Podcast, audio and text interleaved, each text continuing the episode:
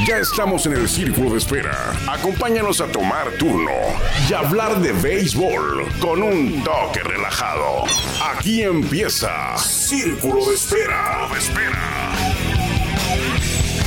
Hola, ¿qué tal amigos aficionados al béisbol? Muy buenas tardes, les habla su amigo Chevale de la ciudad de Puebla, la ciudad de Angelópolis. Le damos la gran bienvenida al programa Círculo de Espera.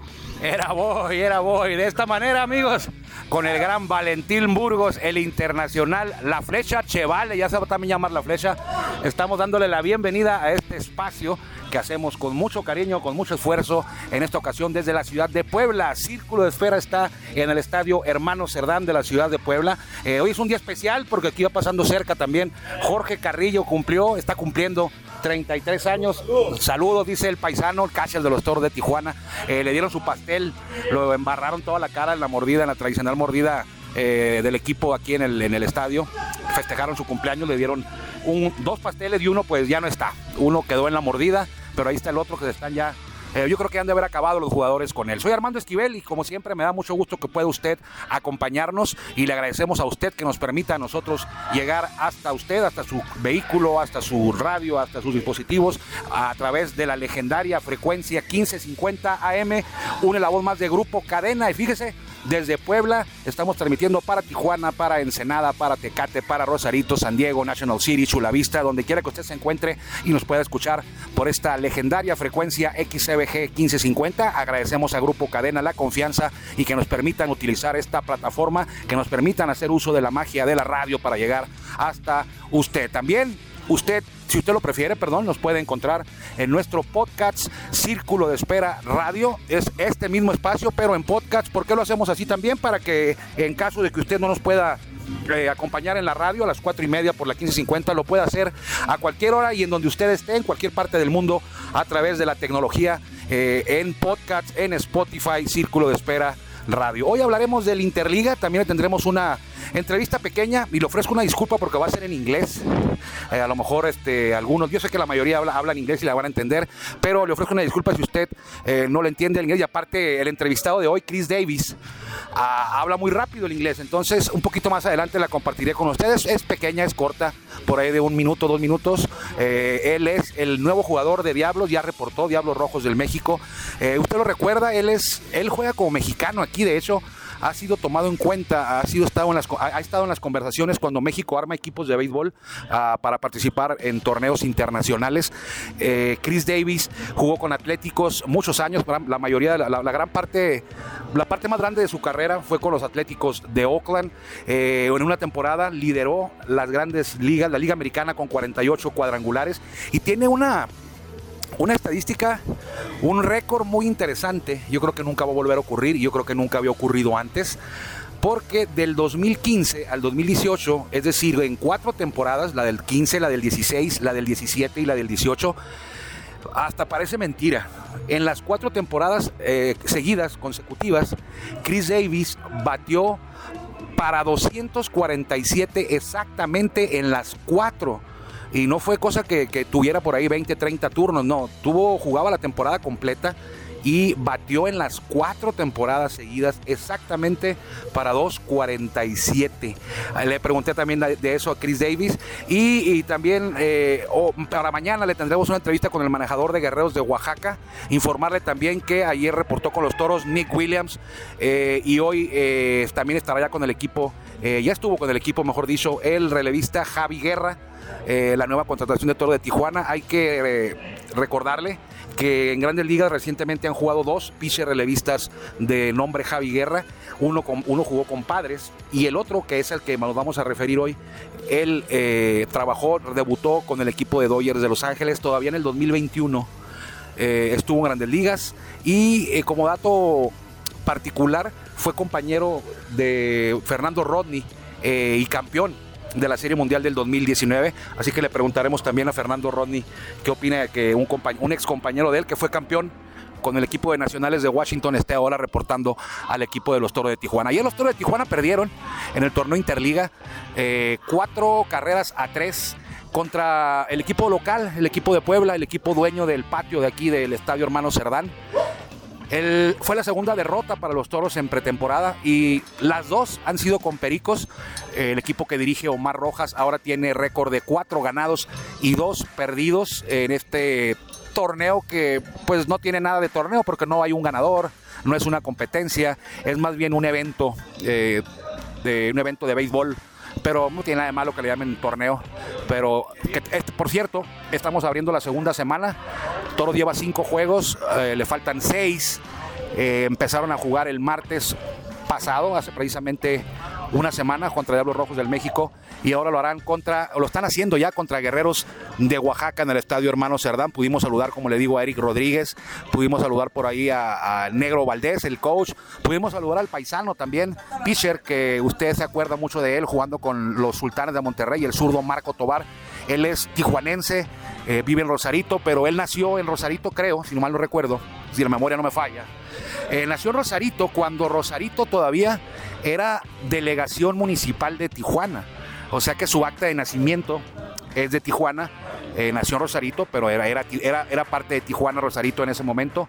Algo similar a Ismael Salas, quien ahora anda con Mariachis de Guadalajara, creo. Me acuerdo de él con Rojos del Águila de Veracruz, con varios, con varios equipos. Ismael Salas también nació en Rosarito, eh, pero es tijuanense por lo mismo, por lo que ya le comento, que Rosarito en ese momento no era todavía el, al que ahora llamamos el quinto municipio. Ah, creo que ahora son hasta seis municipios con San Quintín, ¿no?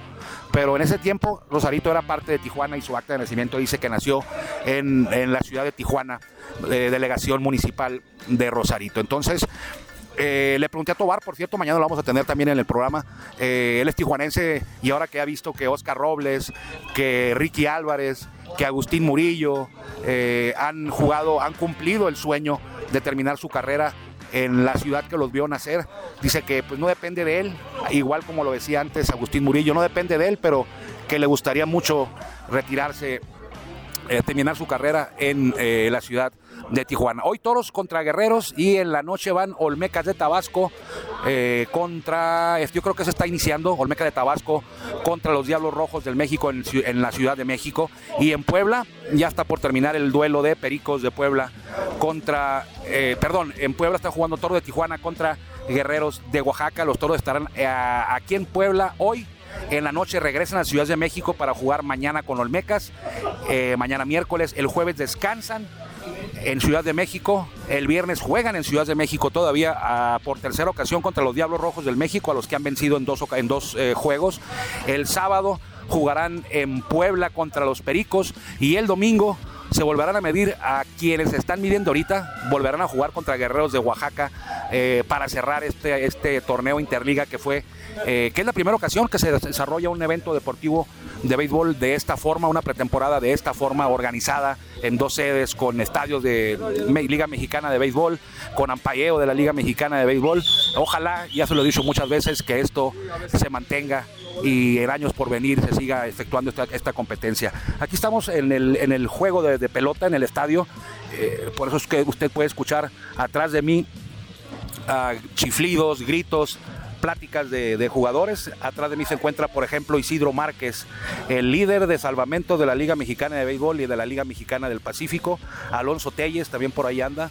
El Guti Murillo, los me queda como unos 10 metros. A mi izquierda, José Guadalupe Chávez. Y allá en el bullpen está trabajando el cumpleañero, precisamente Jorge Carrillo. Está trabajando con el, catcher de bullpen. Y en el terreno de juego ya está Efren Navarro también preparándose. Estamos grabando hoy porque el juego es precisamente a la hora del programa. Entonces hoy estamos eh, grabando previo al, juego de pelota que se está desarrollando, está por iniciar en la ciudad de Puebla a las 2 de la tarde, es un poquito antes aquí. Entonces hablamos de Jorge Carrillo, que hoy cumplió años, y también es cumpleaños de la leyenda del béisbol, una de las leyendas del béisbol mexicano, porque hay varias, Fernando Valenzuela, Héctor Espino, pues yo creo que en ese nivel, en ese mismo piso, se encuentra el cumpleañero de hoy, está llegando a los 79 años, la leyenda apodado el huevo, de nombre Vicente Romo Navarro, 79 años, él jugó grandes ligas. Eh, y algo, también un dato curioso, eh, hoy es 12 de abril, cumpleaños de Vicente Romo, pues él debutó en grandes ligas un 11 de abril, es decir, que cuando debutó con los Dodgers, al día siguiente cumplió años Vicente Huevo Romo. Él no hizo el viaje, es coach de los Toros de Tijuana, pero él nada más es coach de bullpen en casa no viaja con el equipo, ya eh, las giras son muy pesadas. Es para uno que no, tiene tanta edad, eh, para los jugadores que tienen mucho menos edad que yo, entonces él prefiere quedarse y así está autorizado, así está su contrato de mantenerse en Tijuana durante toda la temporada y solamente ahí es, donde aparece en el bullpen. Él es auxiliar de Vicente Palacios, otro, otro Grandes Ligas, Vicente Palacios, Vicente Romo, eh, Carlos Hernández, coach de catchers, también es, tiene experiencia en Grandes Ligas, completan el cuerpo técnico. Francisco Morales es el coach de bateo, Lino Colen es el coach de banca. Eh, el manejador Omar Rojas, por ahí se me va a ir alguien y luego me van a regañar aquí porque no lo mencioné. Isidro Márquez también jugó Grandes Ligas, es el coach de picheo y usted sabe ya, Dante Lugo Valentín Burgos son los Bad Boys de los Toros de Tijuana, que terminarán aquí, como le decía yo, el domingo y el lunes estarán viajando desde la Ciudad de México a Tijuana. El lunes 18, el martes 19 ya es oficial, tendrán su último juego de preparación en Tijuana será en el estadio del Cerro Colorado. Van a medirse a, la sucursal, a su sucursal precisamente de los toros, que son los industriales de Otay. Participarán en la Liga Norte de México, pues contra industriales será ese ese último duelo de preparación de los Toros de Tijuana. Me imagino yo que ya para esa fecha Omar Rojas y el cuerpo técnico tendrá definido a su roster de 30 peloteros para eh, lo que será el arranque de la temporada 2022, en la que Toro de Tijuana buscará el bicampeonato. No lo, ha logrado nadie desde el 2009-2010, cuando Zarapero de Saltillo eh, logró coronarse en años consecutivos. Han sido pocos, creo que son 12 o 13 eh, los equipos en la historia de la Liga Mexicana de Béisbol, que casi llega a 100 años, que han logrado ser campeones en años consecutivos. Destacar a los Sultanes de Monterrey, que es el único tricampeón en la Liga Mexicana de Béisbol. En el invierno, el único tricampeón pues, son los Yaquis, no hace mucho tiempo, pero en el verano eh, solamente los industriales. Fíjese, es la franquicia de Sultanes. Los primeros dos campeonatos de esos sultanes lo hicieron con el nombre de Industriales, Industriales de Monterrey. Y el tercer campeonato para lograr el tricampeonato ya se llamaban Sultanes de Monterrey. El único. Hay un equipo que ha sido bicampeón tres veces. Ese es Diablos Rojos del México. Han, han logrado ser campeones en años consecutivos y eso lo han hecho en tres ocasiones.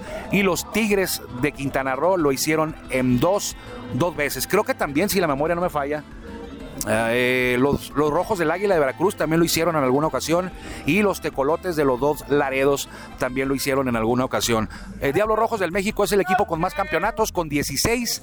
Le siguen los Tigres de Quintana Roo con 12 y los Sultanes de Monterrey con 10. Platicamos en la mañana en el programa de televisión de Béisbol Sin Fronteras acerca precisamente acerca de los Sultanes de Monterrey que el año pasado eh, inexplicablemente o de manera increíble no lograron meterse a playoff a pesar de que avanzaban 6 de 9 en la zona norte, bueno, también en la zona sur, pero Sultanes juega en la zona norte y eso es algo imperdonable eh, para esta franquicia histórica. De hecho, Sultanes es el equipo que ha jugado en más temporadas en la historia de la Liga Mexicana de Béisbol. Quizá le voy a deber el dato exacto, pero si mal no recuerdo, los sultanes han participado en 83 o en 82 temporadas de las 90 y 97 que tiene la liga. Sí, creo que son 97 las que tiene ya la liga o las que va a tener con el lado del 2022. Entonces ellos tienen 83, 83 de temporadas y no avanzar a playoff es algo imperdonable para jugadores, para cuerpo técnico, algo que la afición pues no les puede perdonar ni a la directiva. A veces, a veces creemos que es el cuerpo técnico, que es eh, los jugadores, pero se lo digo eh, como dice mi papá, con, los pelos de la burra en la mano. Así decía mi papá, y disculpe la frase. Eh, a veces tiene mucho que ver la oficina, el gerente deportivo, el director deportivo, ellos son los que arman el equipo, ellos son los que tienen el contacto directo con el cuerpo técnico. Si no hay una buena relación, es difícil que se den los resultados a pesar del equipo que pueda montar a la, franquicia en cuestión. Entonces, eh, Bernardino será el abridor para el día de hoy. Ayer lo hizo Manny Barreda, Antier José Samayoa. Eh, Brennan Bernardino ya tiró, ya hizo una apertura y le fue muy bien. Eh, lo hizo contra Olmecas, Brennan Bernardino. Mañana juega toros contra Olmecas. Entonces creo que mañana va a tirar Tanner Anderson, no estoy seguro, pero ya se lo compartiré en el espacio de mañana. Vamos a ir a la entrevista que le había prometido con Chris Davis porque se hizo mucho, mucho alboroto y con, y con justa razón.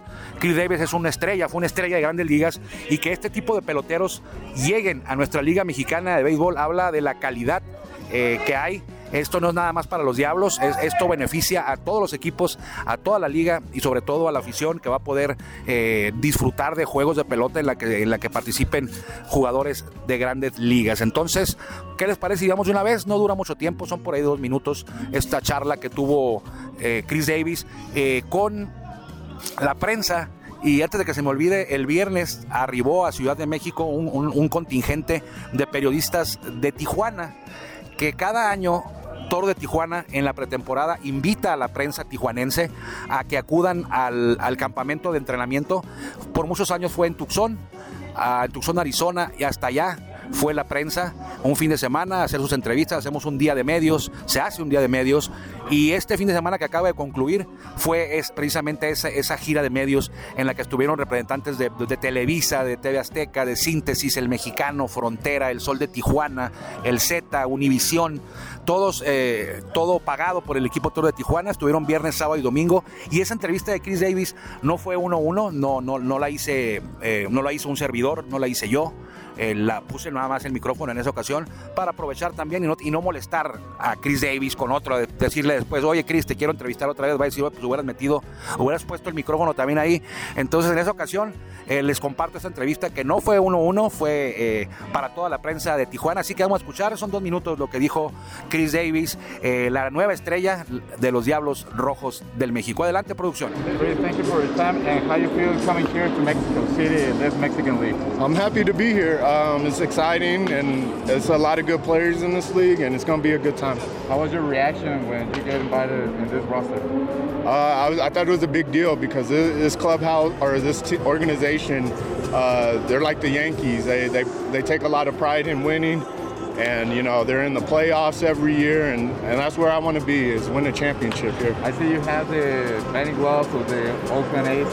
What memories do you have with them? A lot of good memories. You know, I I, uh, I had a lot of good times in Oakland and played my best baseball there. So I I'll never forget Oakland. And the opportunity to represent it, we saw the news years ago, be part of the Mexico team. Oh, that sensation or that feeling for you?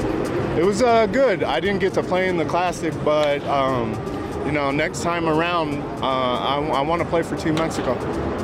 Chris, talk a little about the four years in a row that you bat 247. How do you do that? I don't know. I, I try not to look at the scoreboard, you know, and just try not to. I, I didn't even realize till yeah. till someone told me. But I, I don't look at the scoreboard. Try to try to just focus on now. But it, it's cool. It's fun. A lot of people like that. What do you know about this league before coming here? A lot of good players. You know, uh, you could get picked up out of this league. Very competitive and. Um, that's pretty much it. Uh, a lot of history too. What's your family to you? Oh, they were happy. You know, uh, my my uh, abuelo, he's from uh, Ensenada, and mi mama, and uh, they were all happy. So they're all coming out to to Tijuana when we open up. So I have a lot of family there. Do you do you know about the um, uh, Mexican League dues uh, getting short to since the 90s? Now you're gonna play seven innings and the Tuesday and Wednesday. How was your reaction about that? It's, it's fine, whatever. I, it's, it's not important to me. Um, I think a lot of guys might benefit off it just to keep us a little more fresher, you know, our pitching. Uh, we play every day, day after day, so I, it, it's not important to me. Ahí está lo que dice Chris Davis, muy interesante eh, el tema de su abuelo, hasta dice su abuelo, su abuelo es de Ensenada, por eso, por eso se le ha considerado para eventos internacionales que en representación de México, ya sea como el Clásico Mundial de Béisbol en, particular, se le ha invitado y ahí dice él que le daría mucho gusto algún día poder representar a México. Su abuelo nació en Ensenada y está muy contento él y su familia porque podrán ir a verlo jugar. Me imagino que fueron a verlo jugar cuando estaba en Grandes Ligas, alguna vez que vino a San Diego o en Oakland también, que él los haya invitado, pero ahora lo tendrán más cerca y ahí aseguró Chris Davis que estarán presentes el 21 de, el jueves 21 de abril, que estamos ya a una semana y un día, una semana y dos días para la fiesta inaugural en Tijuana. Usted sabe bien, Cumbia Kings, mi banda el mexicano, Toro de Tijuana contra Diablos Rojos del México, dos de los equipos eh, poderosos, favoritos, contendientes, cada uno en su, en su división, en su zona. Diablos en el sur, Tijuana en el norte. El juego será jueves, viernes y sábado. ¿Por qué el jueves? Porque eh, afortunadamente la liga ah, en los últimos años le ha dado ese privilegio al equipo campeón de abrir en casa la temporada y que sea solamente ese juego jueves, viernes y sábado. Nada más, el jueves nada más van a jugar Diablos contra Toros en Tijuana. Tijuana es el campeón defensor. Y ya el viernes entran en acción los otros 16 eh, equipos, los otros 8 frentes jugarán viernes, sábado y domingo. Tijuana lo hará jueves, viernes y sábado. 21, 22 y 23. Descansan el domingo y después de ahí arrancarán ya lo que será su primera gira eh, que tocará dos ciudades, Aguascalientes y eh, Guadalajara, que el año pasado fue el líder de victorias en toda la liga mexicana, a pesar de que era un equipo debutante. Entonces será muy interesante ver cómo les va. Ahora han perdido muchas piezas los mariachis. No creo yo que vayan a estar ni cerca de lo que hicieron el año pasado, de cómo sorprendieron a todos con Benjamín Gil al timón. Se fue Benjamín Gil, nos da mucho gusto que se haya ido, pero no porque se haya ido. A nosotros nos da mucho gusto que esté trabajando en México porque siempre da mucho, mucho de qué hablar Benjamín Gil, pero es para bien. Se fue como coach de tercera base del equipo grande, Angelitos de Los Ángeles, donde él consiguió su anillo de Serie Mundial y nos dio mucho gusto verlo eh, trabajando ahí en, la, en el coach de la primera, eh, como coach de la primera en el equipo que dirige Joe Maddon ahí en California con los Angelitos que fueron maltratados, ¿no? Les fue, les fue mal a California en la serie inaugural al perderla, al perderla contra los Astros de Houston que anda por ahí el mexicano José Urquidi, que le fue muy bien en su primera apertura. También los mariachis, dejando los mariachis, también perdieron a tipos como Adrián González, como a Jesús Castillo, como Alexandro Tobalín, varias piezas muy importantes que hicieron que este equipo fuera muy exitoso en su temporada debut ahí en, en Guadalajara, que regresó el béisbol de verano para allá.